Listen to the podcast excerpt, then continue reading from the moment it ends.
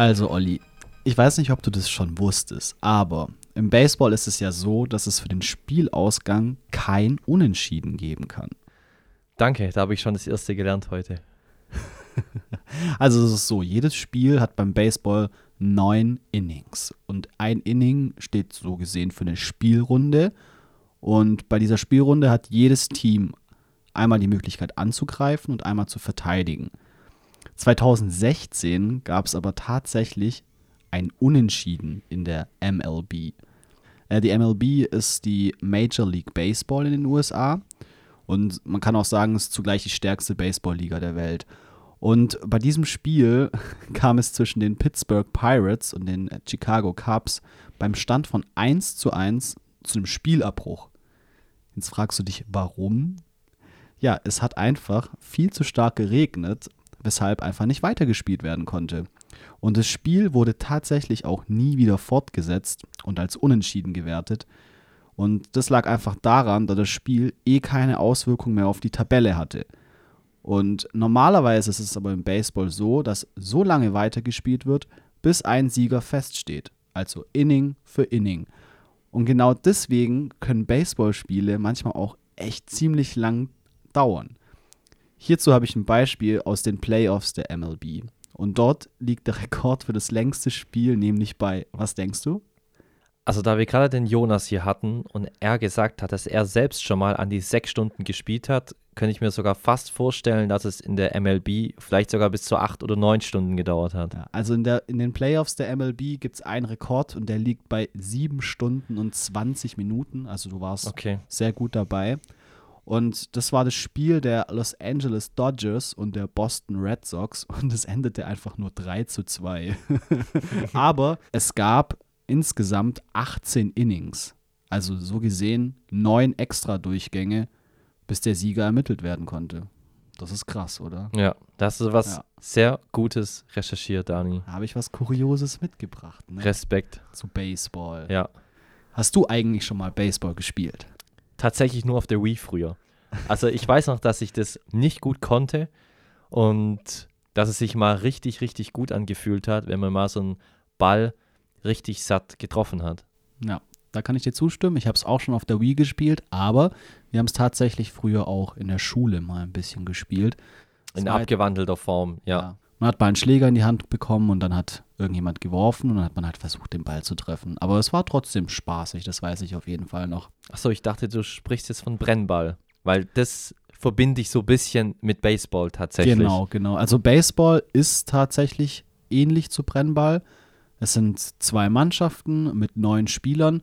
Und wenn man so ein bisschen auf die Hauptcharaktere beim Baseball eingehen möchte, dann muss man da den Butter nennen, also das ist so der Schlagmann, wenn man es ins Deutsche übersetzt. Und dann gibt es den Pitcher, das ist der Werfer. Und dann haben wir hinter dem ähm, Butter auch noch den Catcher, das ist der Fänger. Und ich würde es einfach mal so beschreiben: Die schlagende Partei ist in dem Sinne die angreifende Partei und die werfende Partei, also die Pitcher, ist die verteidigende Partei. Und ich glaube, wenn man über Baseball redet, dann kommt jedem dieser eine Begriff in den Kopf. Home Run. Ein Home Run, genau. Vielleicht sollten wir noch mal kurz erklären, was ein Home Run ist. Also im Endeffekt ist es bei einem Home Run so, dass der Schlagmann den Ball so satt trifft, dass er außerhalb der Spielfeldbegrenzung liegt. Also meistens fliegt er dann sogar auch auf die Tribüne. Und dann ist es so, dass alle Spieler, die aktuell auf der Base sind, also von dem angreifenden Team, dann quasi einen Punkt zugesprochen bekommen. Also generell ist es so, dass jeder Spieler, der durchkommt, durch alle vier Bases, bekommt, bekommt die angreifende Mannschaft einen Punkt. Und in dem Fall bekommen die einfach automatisch die ganzen Punkte für die Leute, die dann quasi auf irgendwelchen Bases stehen. Man muss aber dazu sagen, ein Home Run ist ziemlich selten. Es ist schon so der perfekte Schlag, ja. ne? Aber er wird dann auch wohl sehr, sehr krass gefeiert. Ja. Was aber auch genau. verständlich ist. Und genau darüber hat auch unser Gast berichtet, der bei uns heute da war, Jonas van Bergen. Jonas ist 22 Jahre alt und er spielt schon seit der Jugend bei den Stuttgart Reds. Und er war zudem auch schon Jugendnationalspieler und baseballtechnisch war der wirklich auch schon in der ganzen Welt unterwegs und hat da schon sehr viel berichten können bei uns im Interview. Er hat auch schon sogar in Australien nach dem Abi bei den Western Bulldogs in Brisbane gespielt Und Jonas kam hierher zu uns in den Podcast und hat sofort gesagt, Leute, ich habe Bock da drauf. Und man hat so richtig gemerkt, der ist hier, um uns eine Geschichte zu erzählen, um über Baseball mit uns zu quatschen. Und es war einfach wirklich ein sehr inspirierendes Interview und es hat sehr viel Spaß gemacht. Und ich will einfach mal sagen, wir gehen jetzt rüber ins Interview und hören uns an, was Jonas aus der Welt des Baseballs zu berichten hat.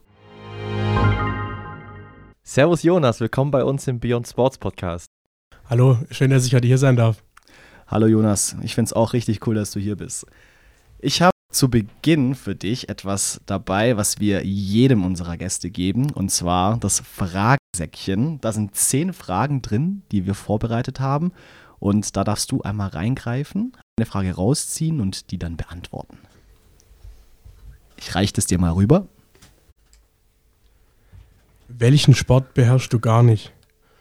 Uh, das ist eine schwere Frage tatsächlich, weil ich mache eigentlich recht viele Sportarten. Ähm, also ich probiere alles so ein bisschen aus. Aber ich muss ehrlich sagen, Fußball, ich habe absolut keine Beinkoordination, um irgendwas mit dem Ball am Fuß hinzukriegen. Also ich würde tatsächlich sagen, dass also ich Fußball eigentlich, eigentlich gar nicht, also nicht gar nicht kann, aber ich spiele es nicht wirklich oft und bin auch nicht wirklich gut drin. Ja, dafür bist du ja bei Baseball viel besser, ne?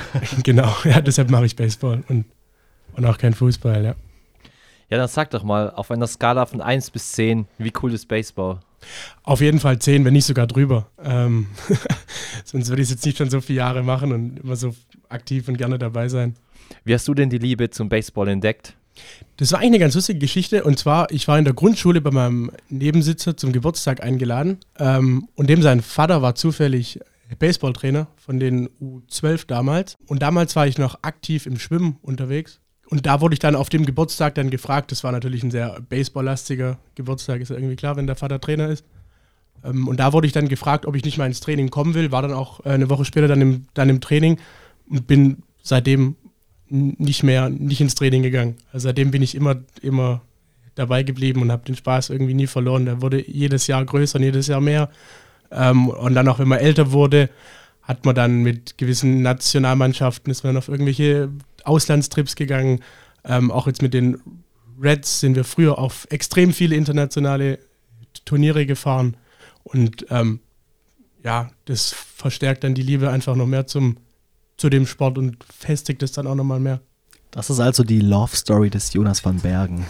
Sozusagen. Dem Schwimmen dann eiskalt den Rücken zugekehrt. Genau, das Kacheln zählen war mir dann irgendwann mal zu blöd und das dann beides auch parallel zu machen. Vor allem, wenn man dann irgendwann mal ein Alter kommt, wo dann die Frage aufkommt, ob man das nicht auf Leistungsniveau machen will und beides auf Leistungsniveau machen, war halt einfach nicht möglich vom Zeitaufwand her. Ja, und dann habe ich mich fürs Baseball dann entschieden, weil es halt doch deutlich vielseitiger ist und mir deutlich mehr Spaß gemacht hat. Wenn man sich jetzt als Laie ein Baseballspiel im Fernsehen anschaut, da denken viele sicher, dass alles super kompliziert ist. Würdest du sagen, dass Baseball wirklich eine komplizierte Sportart ist? Also ich sag mal so, ich habe schon von vielen Leuten gehört und von vielen Freunden, die das erste Mal dabei waren bei einem Baseballspiel, dass es für die anscheinend mega kompliziert ist und dass die auch gar nichts wirklich groß verstehen, was da jetzt abgeht. Aber wenn, wenn man dann mehrmals dann dabei ist, wenn man sich das paar Mal angeguckt hat, sich da ein bisschen reingedacht hat, mal verschiedene Spielsituationen kennt, ähm, also an sich der Kern ist immer das Gleiche, würde ich jetzt mal sagen. Es gibt dann ab und zu so ein paar Spielsituationen, wo, wo selbst ich mir denke, so, okay, was, was geht jetzt hier ab? Aber das passiert nicht allzu oft. Ähm, also es ist natürlich ein sehr komplexer Sport, vor allem weil, die, weil der Sport auch ganz anders ist als jetzt normaler Sportart oder als die Sportarten, die man so kennt. Normalerweise hat man im Fußball hat man zwei, hat man zwei Tore oder im Eishockey oder im Handball. Ähm, und das ist eigentlich in so einem Viertelkreis ja aufgebaut und äh, ist eigentlich was ganz anderes. Also was findet man nicht. Und das macht es dann doch ein bisschen komplexer, weil es halt nicht so präsent in den Köpfen von den Leuten drin ist. Aber wenn wir jetzt gerade nochmal zu deiner Love Story zurückgehen, also wie du die Liebe zum Sport so entdeckt hast, was war so das Erste, was dich so richtig gecatcht hat an dem Sport? Also, ich meine, wenn man den Sport nicht kennt, dann hast du ja auch gerade so ein bisschen zugegeben, ist es ja schon kompliziert. Aber was hat dich dann direkt gecatcht bei dem Sport? Was mich direkt gecatcht hat, war natürlich das Schlagen. Ähm, Das finde ich mega geil, das macht mega viel Spaß. Ähm, und dann so dieses Gefühl, wenn man das erste Mal so einen Ball so richtig satt trifft und, das sich, und er richtig wegfetzt und das fühlt sich richtig geil an, sage ich jetzt mal. Ähm, und das Gefühl ist einfach, das heute, also auch wenn ich jetzt noch einen Ball gut treffe, dann freue ich mich immer noch, weil es einfach geil anfühlt. Dreht sich bei dir als Profi-Baseballer dann eigentlich im Leben auch alles so um Baseball? Also vieles. Ähm, also mein kompletter Alltag richtet sich tatsächlich nach dem Baseball. Also die mit den vielen Trainingszeiten, die wir haben, mit ins Fitnessstudio gehen und den ganzen Spielen am Wochenende. Da wird so schon mein Alltag ein bisschen drumrum gebaut, sage ich mal. Ähm, es ist aber seit ein paar Jahren ähm, nicht mehr so extrem wie, wie früher. Ich, ich studiere nebenher auch noch, ähm, weil man halt, ist halt einfach in Deutschland nicht groß genug, dass man damit jetzt sein Geld verdienen könnte. Oder man kann schon, aber ähm, machen sehr, sehr wenige machen das oder haben die Möglichkeit dazu, ähm, das zu machen. Und ja, und wenn man dann ähm, eigentlich wirklich gut damit Geld zu verdienen, muss man eigentlich ähm, aus Deutschland rausgehen. Und die Möglichkeit hätte ich auch damals gehabt, ähm, habe mich aber dann doch für den Weg des Studiums dann entschieden. Das heißt, du strebst später auch noch an, einen anderen Beruf auszuüben neben dem Baseballspielen? Ja, genau. Also ich rede jetzt mal früher, als ich noch ein bisschen kleiner war, da war natürlich mein großer Traum, äh, Baseballer zu werden. Ich habe das auch viele Jahre lang wirklich ähm, hartnäckig durchgezogen und dieses Ziel verfolgt. Ähm, ja, aber irgendwann mal merkt man dann auch, okay, man weiß, wie der Rest der Welt, wie gut die sind und wie gut man selber ist. Ähm, hatte dann auch Angebote von Colleges, also hätte tatsächlich die Möglichkeit gehabt. Bin es aber dann nochmal durchgegangen und habe mir dann gedacht, so, ja, hm, vielleicht ist das Studium doch der bessere Weg. Ähm, und also es ist, ich, ja, man würde sagen, Baseball ist mein Hobby, aber es ist dann doch noch mehr als ein Hobby. Also ich stecke schon, ich würde fast sagen, ich stecke mindestens genauso viel, wenn nicht sogar mehr Zeit ins Baseball als jetzt in die äh, Uni. Ja, aber ist schon krass, das ist ja dann irgendwie für dich auch so ein Entweder-Oder gewesen. Also entweder du entscheidest dich wirklich vollkommen für den Baseball und gehst diesen Weg, oder du machst diese Alternative und sagst, okay, ich bleibe hier in Deutschland und studiere eben noch nebenbei, um dir sozusagen ein zweites Standbein aufzubauen. Ne? Ja, genau, das war damals so die Idee. Ähm, Ob es dann noch, natürlich, man hofft immer, dass man da noch irgendwie was mit reisen kann und so. Aber je älter man dann auch wird, gibt's, kommen ganz viele Junge nach, vor allem wenn man jetzt nach Lateinamerika oder sowas guckt oder in die, oder in die, US, in die USA. Und es sind, die haben einfach einen viel größeren Pool an, an Spielern. Und die sind auch alle wirklich richtig, richtig gut.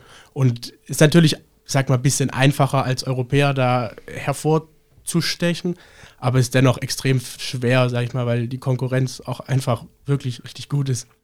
Das heißt, du bist schon auch mit dir im Reinen jetzt im Nachhinein die Entscheidung so getroffen zu haben, die hier lieber noch ein zweites Standbein aufbauen zu wollen. Auf jeden Fall. Also ich finde auch heute noch, dass die Entscheidung, dass es gut war, vor allem mit zurückblickend mit der Corona-Pandemie und ich habe mich auch verletzt. Ähm, das wäre auch nicht so gut gewesen, wenn ich dann im Profi-Baseball dann gewesen wäre. Die sind auch ganz hartnäckig. Also die cutten die Leute wirklich hartnäckig. Ja gut, dann würde ich auch mal noch so ein bisschen auf Baseball allgemein eingehen wollen. Und zwar, wenn man sich so mit dem Baseball-Wortschatz so ein bisschen beschäftigt, dann merkt man ja schon, dass der sehr amerikanisch angehaucht ist. Also Pitcher, Catcher, Umpire, so, das sind so die Wörter, die, die mir jetzt so einfallen. Ähm, können wir vielleicht einmal mit dir gemeinsam so die wichtigsten Begrifflichkeiten im Baseball durchgehen? Was ein, was ein Strike ist, sollte man auf jeden Fall wissen. Und was ein Ball ist, sollte man auf jeden Fall wissen. Ähm, das sind die Pitches, die der Pitcher wirft. Also ein Ball ist ein Pitch, der nicht in der schlagbaren Zone ist. Und ein, und ein Strike ist ein Ball, der in der schlagbaren Zone ist. Dann auf jeden Fall die Outs, das ist auch ganz wichtig. Ein Home Run sollte eigentlich jeder kennen, was das ist. Das ist eigentlich auch ziemlich wichtig, der Begriff. Ähm, natürlich die ganzen Bezeichnungen von den verschiedenen Positionen muss man sich unbedingt kennen, ähm, ist aber dann doch teilweise einfacher nachzuvollziehen. Ja, und der Umpire ist ähm, der Schiedsrichter. Aber es ist schon krass, also so jedes, jedes Wort im Baseball ist so gesehen amerikanisch, ne? Da gibt es nichts Deutsches, oder? Nee, da gibt es tatsächlich nichts Deutsches. Das sind alles amerikanische Wörter. Und auch wenn man so wenn wir uns gegenseitig beim Training, wenn wir uns unter, unterhalten, haben wir so für bestimmte Redewendungen gibt es kein deutsches Wort wirklich. Dann benutzen wir dann auch englische Ausdrücke, um das auszudrücken, weil, weil das Wort im Deutschen einfach, das existiert, glaube ich, gar nicht.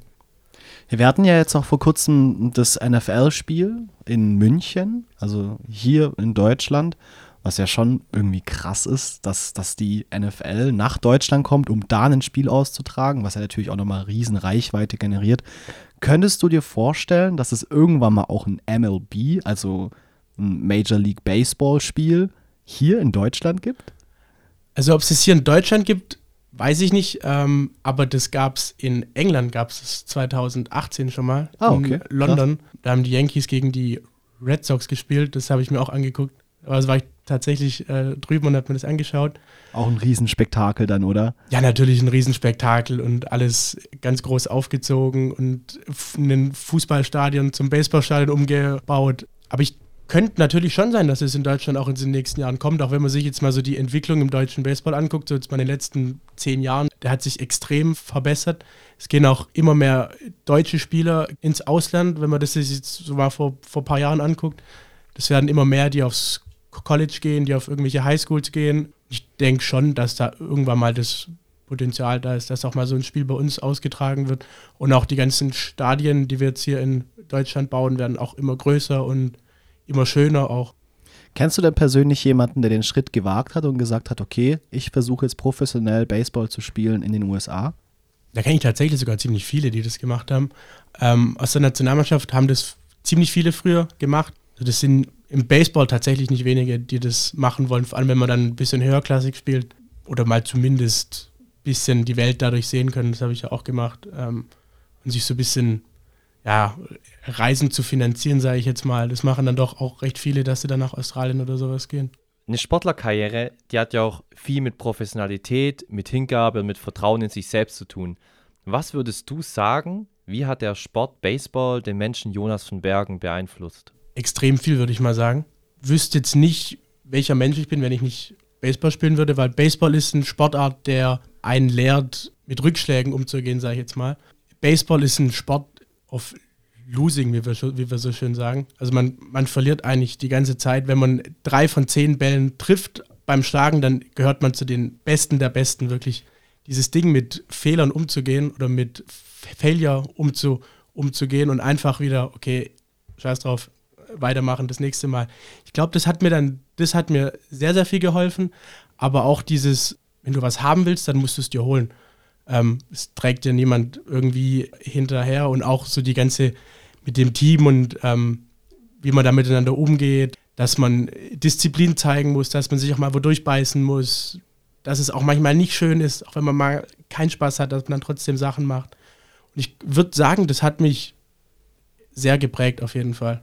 Du hast jetzt gerade schon ein paar Beispiele genannt, was man als Athlet generell mitbringen muss, um im Baseball erfolgreich zu sein. Auf was kommt es denn in der Sportart noch ganz besonders an? Also man sagt so, es gibt so bestimmte Absoluts, die jeder Spieler haben muss. Also man muss schnell sein, man muss kräftig sein, man muss einen Ball hart werfen können, man muss einen Ball oft treffen können. Also wie viele von wie vielen Bällen treffe ich? Und dann gibt es noch so diese letzte Eigenschaft, die dann die Spreu vom Weizen trennt. Und das ist so das Mentale, so wie gehe ich mit Fehlern um, wenn mal irgendwas nicht so läuft, wie es laufen soll, wie gehe ich dann damit um. Da gibt es nicht irgendwelche Messwerte, woran man das messen kann. Das ist einfach ja, so ein Gefühl vom, von den Trainern, von den Managern, ähm, die ja schon ganz viele Spieler in ihrem Leben gesehen haben, ob der das, ob der das drauf hat oder ob der das halt eben nicht drauf hat. Jetzt hast du ja auch schon so ein bisschen von, von Gefühlen geredet, die man, die man so während dem Spiel hat. Jetzt können wir mal auf das Thema Home Run zu sprechen. Ich möchte jetzt mal von dir wissen, wie ist es denn, einen Home Run zu machen? Wie fühlt sich das für dich an? Wie fühlt sich das fürs Team an, wenn ihr wisst, wir haben einen Home Run geschafft? Also das ist natürlich mega. Auch wenn man den dann selber schlägt, da gehen die Emotionen natürlich hoch, wie nochmal was. Und alle stehen auf und springen rum und gehen mega ab und freuen sich riesig. Ähm, und das pusht dann das Team dann natürlich mega. Ähm, vor allem, wenn es dann irgendwie ein knappes Spiel ist oder wenn dann der Pitcher doch recht gut ist und einen dann doch gut unter Kontrolle hat. Und wenn dann sowas passiert, das ist auch manchmal so ein Icebreaker dann. Also jetzt zum Beispiel, weiß ich nicht, wenn der Pitcher einen 5, 6 Innings lang im, im Griff hat und dann auf einmal dann passiert ein Home Run, das ist dann der Icebreaker und dann kommen die nächsten neun und, und dann kloppen die meistens auch auf den Ball ähm, und bringen den dann komplett aus dem Konzept. Also ein Home Run kann ein mega Gamechanger sein. Ähm, Und auch für einen selber ist es natürlich mega, wenn man, wenn man den Ball gut trifft. Es fühlt sich einfach toll an. Ähm, und vor allem, wenn man dann den Walk-off-Home Run schlägt, das ist dann sozusagen der letzte Schlag, der dann, der dann spielentscheidend ist. Ähm, und wenn das dann natürlich auch noch ein Home Run ist, dann, dann geht es eigentlich meistens völlig ab. Ähm. Also ich weiß jetzt nicht, ob das eine blöde Frage ist, aber wie viele Home Runs schlägt man denn so pro Spiel durchschnittlich? Also was ist da so möglich? Also ich sag mal, wenn man zwei Stück pro Spiel schlägt, dann ist es schon, dann ist es schon richtig, richtig gut. Also ich kenne nicht viele Leute, die zwei Home Runs in einem Spiel schlagen können. Ähm, und auch wenn man, wir haben am Woche, haben pro Woche haben wir immer zwei Spiele und wenn man in jeder Woche in den zwei Spielen ein Home Run schlägt, dann ist man richtig, richtig, richtig gut. Okay, dann kann ich auf jeden Fall die gerade beschriebene Emotion von dir echt nachvollziehen, weil dann ist es schon was Besonderes zu Auf jeden Fall. Und beim Baseball gibt es ja das Infield und das Outfield. Und du spielst ja selbst im Infield. Kannst du uns mal so einen Überblick geben, wie so ein Spielzug dann beim Baseball aufgebaut ist? Ich spiele im Outfield, aber egal. Du spielst im Outfield? Ich kann aber alle spielen. Also ich habe alle schon mal irgendwie gespielt. Das finde ich jetzt aber ein bisschen verwirrend, weil ich habe ähm, eine Webseite gefunden, da war dein Profil aufgelistet und da konnte man sehen, dass du im Infield spielst. War das die DBA-Homepage? Ja. Deutsche Baseball Akademie. Ja. ja. weil früher war ich tatsächlich noch im, noch im Infield. Ähm, da war ich noch Infielder und bin dann aber ins Outfield dann gegangen, weil ich da einfach besser aufgehoben bin. Aber ich habe in, sowohl Infield-Erfahrung als auch Outfield-Erfahrung. Okay, also bist du so der Baseball-Allrounder. Ja, kann man so sagen. Okay. Aber kommen wir nochmal zurück zu dem Spielzug. Wie ist denn ein Spielzug beim Baseball aufgebaut? Also das kommt immer auf die Situation natürlich drauf an. Da gibt es aber irgendeine Zahl, ähm, wie viele verschiedene Spielmöglichkeiten ein Baseballspiel haben kann und die ist extrem hoch. Aber im Endeffekt ist es natürlich so, man versucht immer den Lead Runner, also den Head Runner, der da als erstes auf den Base ist, den versucht man immer, auszu immer auszukriegen, egal wie. Und dann ist es dann meistens so, je nachdem, auf welcher Base der dann gerade sich befindet, ist es dann auch manchmal, zum Beispiel bei einem Double, bei einem Double Play, das ist so das, das Königsplay, sage ich jetzt mal im Baseball, das ist, wenn man einen Läufer auf der, auf der ersten Base hat und dann den Ball ins Infield geschlagen wird, dann kann man nämlich zwei Runner in einem Spielzug praktisch ausmachen. Und es sieht dann so aus, dass irgendjemand im Infield ähm, den Ball dann fieldet, an die zweite Base wirft, der fängt ihn dann, tritt kurz auf die Base und wirft sie dann zur ersten Base. Und somit sind dann beide Spieler dann aus. Und äh, da gibt es ja auch ganz verschiedene Spielzüge, kommt auch immer auf die Spielsituation dann an, ob man jetzt gegen den Punkt spielen will oder ob man den Punkt zulässt. Kommt dann auch darauf an, ob man im Spiel eher fortgeschritten ist oder ob das Spiel noch ganz am, noch, äh, ganz am Anfang ist und man dann lieber das ausnimmt und dann sagt, okay, dann macht er halt dann den einen Punkt. Ähm, das ist tatsächlich recht unterschiedlich. Wir kriegen auch immer äh, Playbooks, wenn wir irgendwelchen Auswahlmannschaften unterwegs sind und das sind teilweise Riesendinger mit allen möglichen Spielsituationen, die dann in dieser Situation, okay, in der Situation machen wir das, der Situation machen wir das. Also wir halten fest, Baseball ist kompliziert. Ja, ist, in dem Sinne ist es doch kompliziert. Was muss man denn mitbringen, wenn man im Infield spielt und was muss man mitbringen, wenn man im Outfield spielt? Würdest du sagen, das sind irgendwie verschiedene Kompetenzen notwendig? Ähm, ich würde sogar fast sagen, dass fast auf jeder Positionen, die man spielt, bestimmte Kompetenzen braucht. Also wenn man sich jetzt mal das Infield anguckt, da gibt es ja das Middle Infield und dann noch die und die Corners. Und die Middle Infield und die Corner-Typen sind vom Typ her ungefähr gleich. Ähm, aber die Middle Infielder und die Corner Infielder unterscheiden sich dann doch wieder recht extrem voneinander. Wenn man zum Beispiel die Corner Infielder, das sind eher kräftigere Leute, sage ich mal, die eigentlich, ja, die müssen eigentlich auf den Ball hauen können natürlich, die müssen auch den Ball ordentlich fielden können, die müssen auch gute Beinarbeit haben, die müssen natürlich auch schnell sein, alles, dass man auch in der Lage ist, den Ball fangen zu können. Natürlich, man muss auch hart werfen können, man muss vor allem schnell sein. Also im Infield muss man extrem viel schneller sein als im Outfield jetzt. Liegt es ähm, daran, dass, dass du praktisch im Outfield ja so sehen kannst, wo der Ball hinfliegt? Oder? Nee, es ist tatsächlich eher so, weil ähm, wenn im Infield ein Ball zu einem geschlagen kommt, dann ist es eigentlich das Beste, den Ball so schnell wie möglich wieder loszuwerden. Und im Outfield hat man halt dann doch noch ein kleines bisschen mehr Zeit, vor allem weil das Outfield auch deutlich größer ist dann als das Infield. Ähm, und wenn da mal ein Ball irgendwo dann am Zaun oder sowas liegt, dann muss man erstmal kurz gucken, okay, wo werfe ich den jetzt überhaupt hin? Und im Infield ist es dann halt so, da weiß man eigentlich schon genau ziemlich schnell, was man da machen muss. Und vor allem, ja, die Infielder sind einfach deutlich, also von der Beinarbeit und von der Handarbeit deutlich schneller. Also die müssen deutlich schneller sein. Und die Outfielder sind dann eher die, die einen guten Arm haben müssen. Ähm, die müssen hart werfen können, die müssen den Ball weit werfen können, aber dann auch auf die Weite recht genau. Und die müssen schnell sein, die Outfielder, weil die dann doch recht große Distanzen abdecken müssen, was man zum Infield da man vielleicht eine 5, 6 Meter weit wegbewegen können. Ähm, und im Outfield hat man dann doch deutlich größere Laufrouten dann auch. Würdest du sagen, es landen dann mehr Bälle im Infield oder mehr Bälle im Outfield? Ich würde sagen, im, dass im Infield auf jeden Fall mehr Bälle landen. Ähm, ja, deutlich mehr eigentlich, ja. Aber blöde Frage, wenn man den Ball doch richtig satt trifft, dann landet er doch eigentlich immer im Outfield, oder nicht? Ja, der landet tatsächlich immer, immer dann im Outfield eigentlich. Man muss ihn erstmal satt treffen. Mal genau, da kommen wir wieder zu dem Punkt zurück, wenn man drei von zehn Bällen gut trifft, ähm, dann kommt man in die Hall of Fame. Natürlich, die Bälle, die man gut trifft, die gehen immer ins Outfield, also gar kein Punkt, aber wenn man halt mal einen Ball nicht gut trifft, dann irgendwie dann drüber rollt oder ein bisschen zu früh dran ist, ein bisschen zu spät dran ist, das sind dann die Bälle, die dann meistens auf den Boden gehen und die rollen dann, die rollen dann ins Infield. Und auch wenn man sich so die Pitching-Strategie anguckt, der versucht den Batter gar nicht mal so zu werfen, dass er den, dass er den Strikeout kriegt, sozusagen, sondern der versucht dem so zu werfen, dass er den Ball nicht gut trifft. Weil das deutlich einfacher ist. Also den Ball jemandem zu werfen, dass er ihn nicht gut trifft, ist einfacher, als den Ball an jemandem vorbeizuwerfen, dass er ihn gar nicht trifft. Boah, ich glaube, wenn du sagst, du triffst vielleicht nur drei von zehn maximal, dann muss es doch ein richtig geiles Gefühl sein, wenn du den mal so richtig satt triffst. Ja, das ist auf jeden Fall richtig geil. Aber wirfst du dann manchmal auch? Also bist du Pitcher manchmal oder gar nicht? Ist es immer nur eine Person? Also normalerweise ist es, ähm, haben wir mehrere Pitcher. Ähm, so ein Pitcher kann, sag ich mal, maximal so 120 Pitches werfen und dann, dann kann der einfach nicht mehr, dann kann er nicht mehr hart werfen, nicht mehr kontrolliert werfen.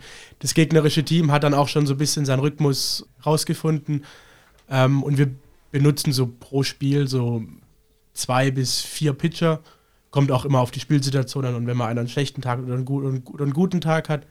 Ähm, aber generell bin ich eigentlich kein Pitcher. Also natürlich, wenn es mal irgendwie, wenn wir auf einem Turnier sind oder so ähm, und wir keine Pitcher mehr haben, ähm, dann gehe ich schon mal auf den Mount und pitch dann auch mal eine Runde. Aber ich bin auch kein Pitcher. Ich bin auch nicht wirklich gut drin im Pitchen. Aber ich habe gelesen, dass du auch mal Catcher warst. Das ist wahr, oder? Ja, genau, das ist wahr. Ja. Das, ich war mal Catcher, genau. Okay, also wenn du Catcher bist, dann würde ich jetzt einfach auch mal behaupten, dass das eine ähm, Position ist, wo man auch intelligent spielen muss und es auch eine wichtige Spielposition ist. Und zusätzlich würde ich auch mal behaupten, dass es ja eine sehr gefährliche Position ist. Ihr seid ja da auch speziell ähm, gekleidet, da habt nochmal Schutzausrüstung. Was sind denn so deine Erfahrungen als Catcher? Also ich finde, Catchen macht, macht erstens mega viel Spaß, ähm, weil man einfach immer im Spiel drin ist. Das hat man im Outfield und im Infield nicht so. Da steht man dann oft mehrere Innings lang, ich sag mal, rum.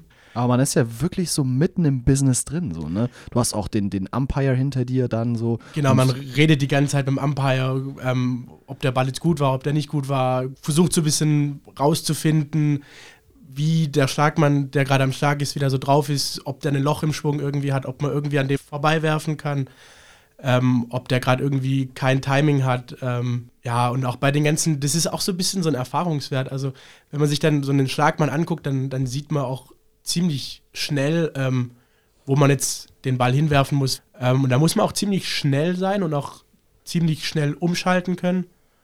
Ähm, und man muss halt natürlich das ganze Spiel im Blick haben, weil wenn man dann den Ball hat und irgendjemand eine Base stiehlt oder so, dann muss man dann da hinwerfen.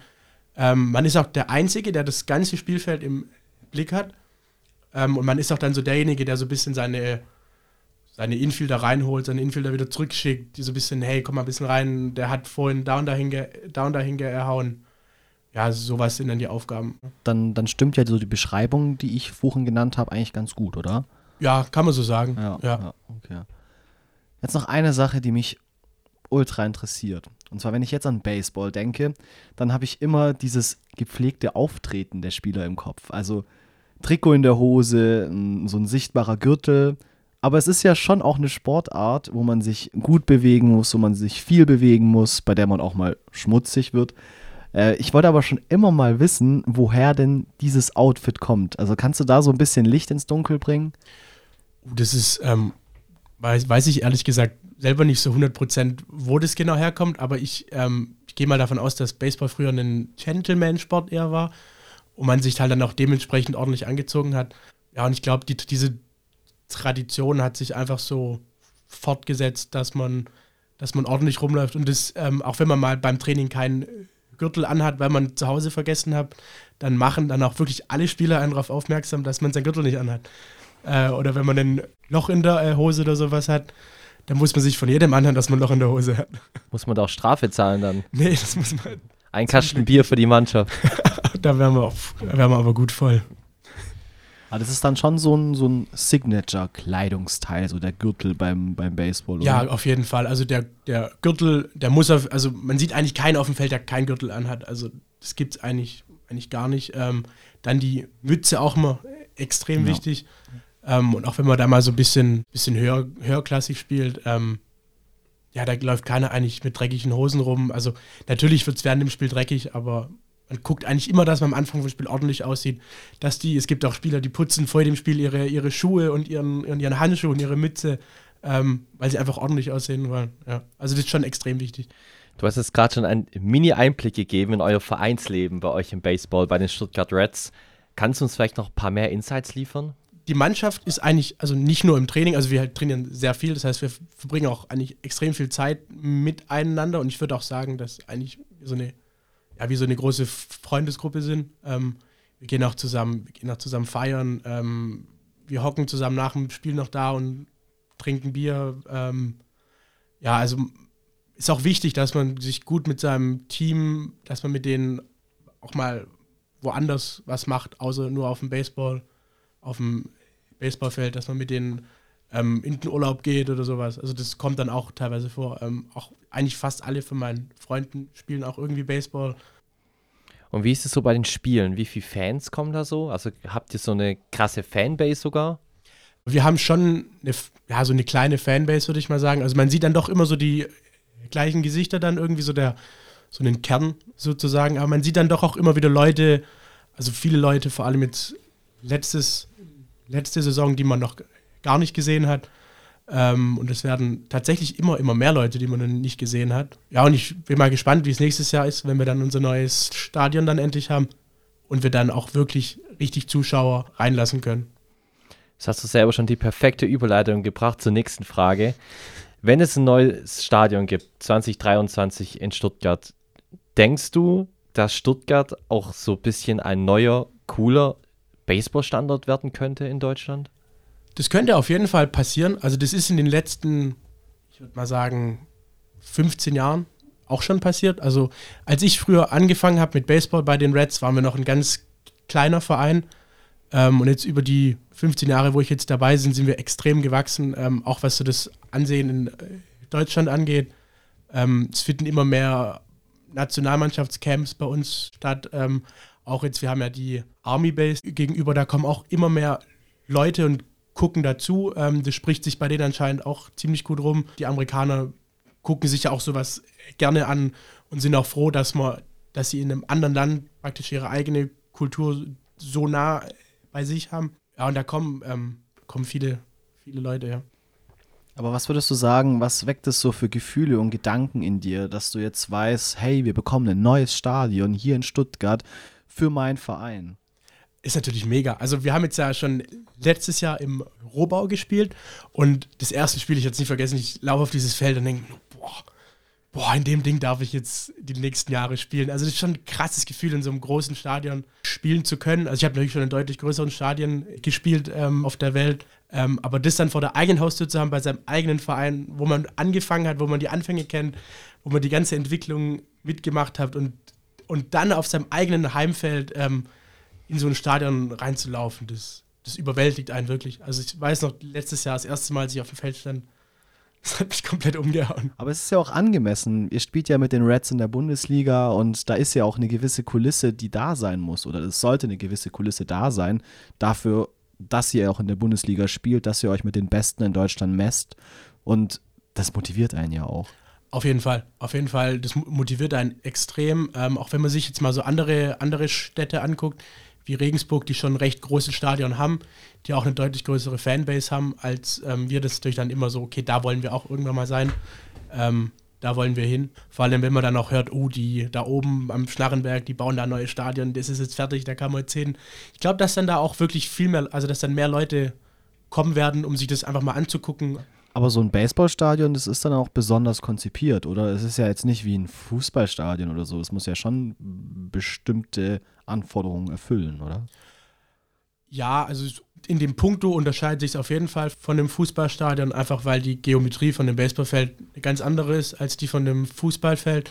Aber an sich so die Sachen, so Umkleiden, ähm, Trainingsräume, Verwaltung und alles, das unterscheidet sich eigentlich nicht so sehr jetzt wie von einem anderen Stadion. Trainingsräume sind natürlich anders eingerichtet. Äh, wir haben dann da Schlagtunnel drin, ähm, ja, und was man halt alles so braucht. Was, was heißt Schlagtunnel? Das heißt, ihr könnt innerhalb des Stadions sozusagen Schläge üben und nicht auf dem Platz, oder? Genau, das, das macht man so, dass man, also weil das Feld ist ja dann doch recht groß und dass man dann den Bällen nicht immer hinterher laufen muss und die immer einsammeln muss, weil wenn man da einmal über das ganze Feld laufen muss, um alle Bälle einzusammeln, braucht dann doch immer recht lange. Ähm, und da gibt es extra so Käfige, das sind so äh, Tunnel, ja, die sind vielleicht 10, 15 Meter lang, 5 Meter breit, 5 Meter hoch. Äh, und in solchen Tunnels kann man das dann üben man muss nicht immer die ganzen Bälle immer einsammeln. Ja, und solche, solche Schlagkäfige werden wir dann auch in der Anlage dann haben. Das heißt, es wird alles auch viel professioneller. Viel professioneller auf jeden Fall. Ähm, auch die ganze, die Anlagen, die da reinkommen, die ganze Technik, die da reinkommt. Das gibt dann da nochmal so einen, ja, so einen kleinen extra Push, so komm jetzt, du hast die Möglichkeit, hier sind gute Leute um dich, um dich rum, die alle besser werden wollen. Ja, und das hilft extrem, weil mit gutem Equipment wird man dann auch dann doch besser. Was denkst du, wie stehen denn die Stuttgart Reds so ab nächster Saison dann mit dem neuen Stadion, mit dem ganz neuen Equipment, mit auch neuen Vereinsleben, sag ich mal, im nationalen Vergleich da? Letzte Saison hatten wir auch ein richtig gutes Team zusammen und wir waren uns eigentlich alle sicher, dass wir die Playoffs auf jeden Fall erreichen. War aber dann doch nicht so. Ähm, man muss dann doch in die Playdowns dann gehen. Ähm, und es ist auch im Baseball tatsächlich nicht so wie im Fußball, wo man dann sagen kann, okay, ähm, weiß ich nicht, wenn jetzt Bayern gegen irgendwie Stuttgart spielt, sage ich jetzt mal, dass, dass die immer oder fast immer gewinnen werden.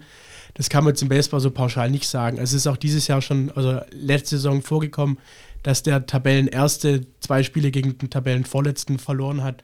Und es ist dann immer schwer zu sagen, vor allem man hat ja auch dann durch das neue Stadion nochmal so einen, so ein bisschen mehr Druck, weil es ist jetzt da und jetzt muss man halt dann abliefern. Aber ich denke, wir werden uns alle nächstes Jahr auf jeden Fall einen Arsch aufreißen, dass wir gut dastehen und dass wir auch deutscher Meister werden. Also das ist auf jeden Fall unser Ziel. Der Druck ist auf jeden Fall da. Ja. Ganz nach oben mit den Reds. So, jetzt möchte ich noch ein Thema ansprechen, was so Richtung, würde ich mal sagen, Baseball-Förderung geht. Also es gibt hier in Deutschland ja die Deutsche Baseball-Akademie. Und ich habe gelesen, dass du auch schon mit der Deutschen Baseball-Akademie zusammen Dinge erlebt hast. Was ist denn genau das Ziel der Deutschen Baseballakademie? Also das Ziel der Deutschen Baseballakademie ist es generell, den deutschen Baseball besser zu machen.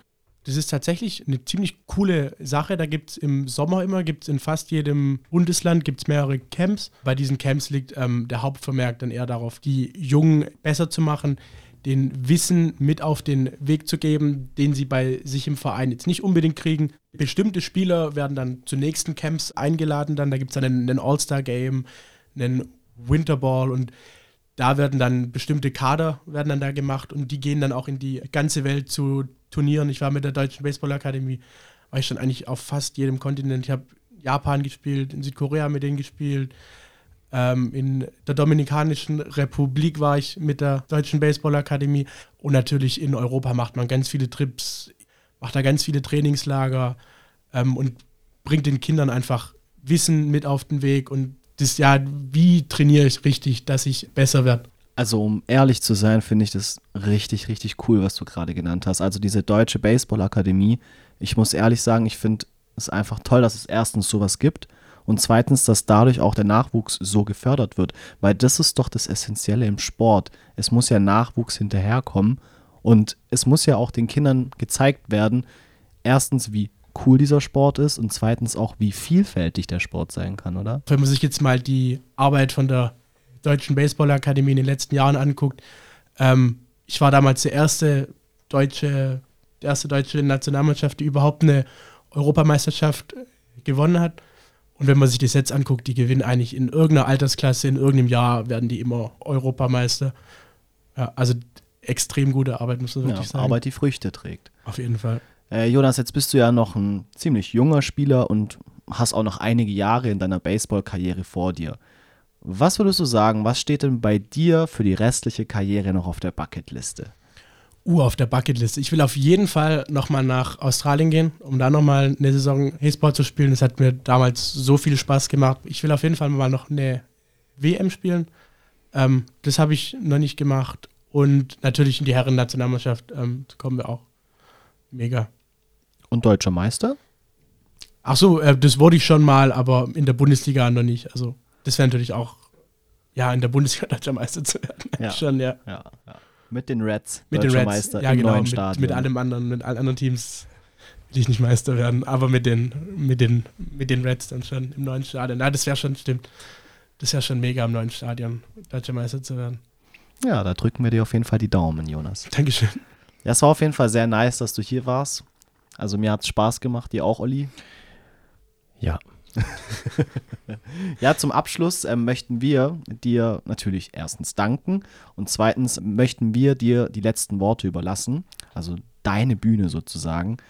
Ähm, Jonas, die letzten Worte gehören dir. Nutze die Möglichkeit, Werbung für deinen Sport zu machen und den Zuhörern die Faszination Baseball in deinen Worten zu erklären. Deine Sportart ist Baseball, die Bühne gehört dir. Ja, also erstmal will ich euch danken, dass ich, äh, dass ich, heute, dass ich heute hier sein durfte. Hat natürlich auch ne, mega viel Spaß gemacht. Ähm, ja, und Baseball kann man eigentlich nicht erklären. Das muss man ausprobiert haben, das muss man fühlen. Man muss dieses, diese Atmosphäre im Stadion spüren, die Anspannung spüren. Man muss aber auch mal dieses spüren, okay, jetzt hole ich mir mal einen Bur- Burger, gehe mal ein Bier mir holen lieber. Ähm, das gehört dann auch irgendwie mit dann dazu. Ähm, diese Vielfältigkeit von Werfen, von Schlagen, von Rennen. Und man soll es auch mal selber ausprobiert haben.